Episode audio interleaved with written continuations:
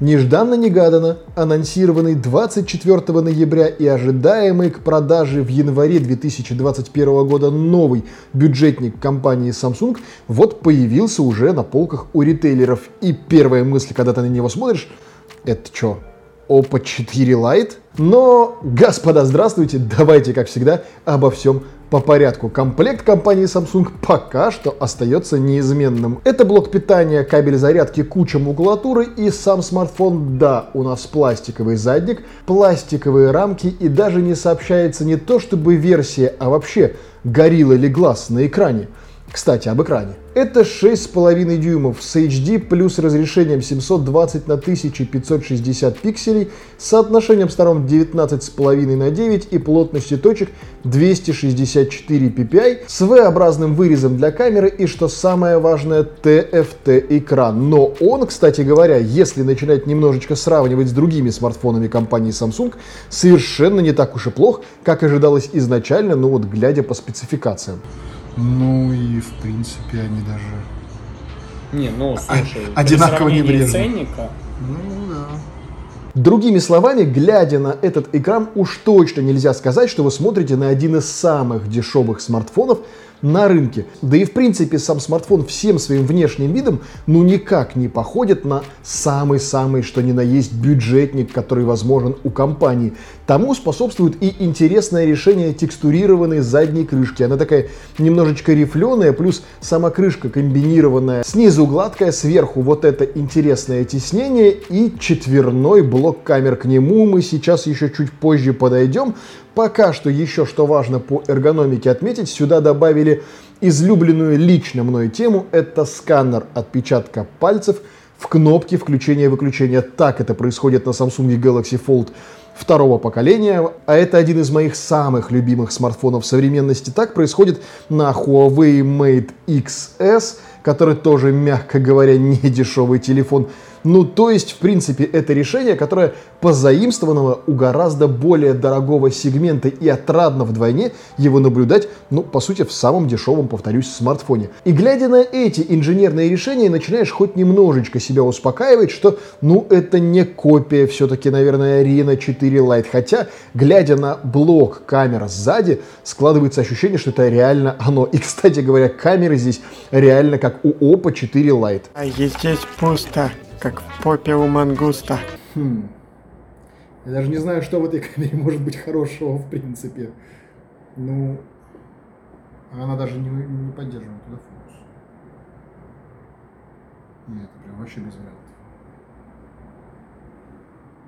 Основная камера это 48 мегапикселей с диафрагмой 2.0, ультраширик на 5 мегапикселей с диафрагмой 2.2 и углом обзора в 115 градусов, макрообъектив на 2 мегапикселя и True Depth камера. Короче, Последние две можете вот смело вычеркивать. Ультраширик здесь тоже на 5 мегапикселей, это печаль. 48 мегапиксельный основной модуль, ну, типа фотографии делает. Но остается вопрос, зачем? И это тестовое видео на основную камеру этого смартфона.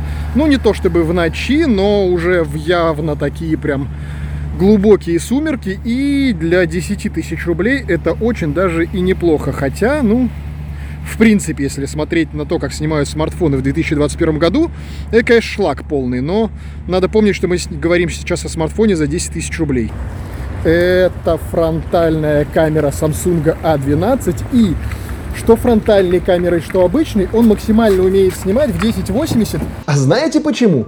Потому что больше не тянет процессор, ведь здесь Mediatek Helio P35. Ну, как вы понимаете, со всеми вытекающими отсюда последствиями по производительности и энергоэффективности этого смартфона в принципе. Да, здесь есть варианты либо 3 гигабайт оперативной памяти, либо 4 в младшей и старшей модели на 32 гигабайта памяти встроенной и 64 соответственно. Но, честно говоря, от подлагов и каких-то мелких подфризов прямо сходу из коробки эта история не спасает. Впрочем, и цена вопроса соответствующая, но до цены мы с вами еще, конечно же, сейчас дойдем. Заметьте, у этого смартфона даже по чесноку нету ночного режима фотографии прям вообще ни в каком варианте. Ну, то есть они как бы изначально признаются, что здесь камера достаточно бюджетная и типа даже не пытайтесь. Ну и правда, это выглядит достаточно уныленько, даже в сумерках.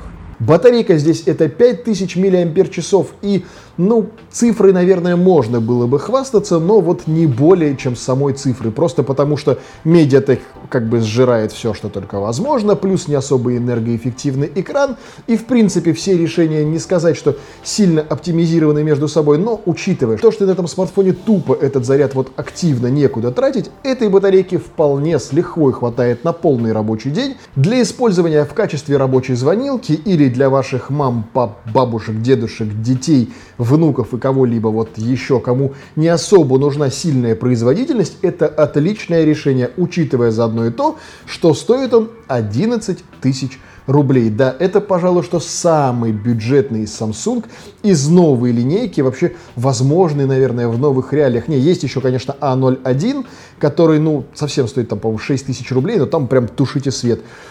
Все-таки из нормально рабочих решений здесь уже поддерживается и Nox в полной своей мере, а это очень важная история.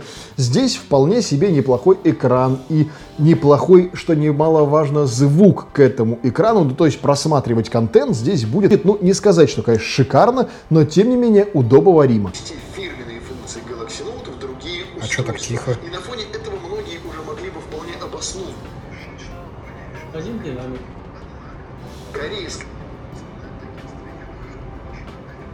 Ну, он прям тихий Samsung, что компания готовится к выпуску новых устройств в рамках линейки Note. Хотя, опять же, за 10 тысяч рублей. Не отрицает возможности того, что в S21 может появиться стилус, Для поддержки рабочих контактов или связи с родными и близкими, находящимися на удалении, например, по видеосвязи, этот смартфон более чем окей. За там условно 10 тысяч рублей, ну не то чтобы не найти лучшего решения на рынке, но присмотреться к этому смартфону совершенно точно стоит. Впрочем, выбор вам делать, как всегда, на основе собственных суждений. Повторяю вам в каждом видео это, чтобы вы не подумали, что это реклама или антиреклама. Нет. Решать сугубо вам. Если вдруг вы выбираете бюджетный смартфон, обратить внимание на А12 совершенно точно стоит. Он вам понравится, ну или в крайнем случае нет.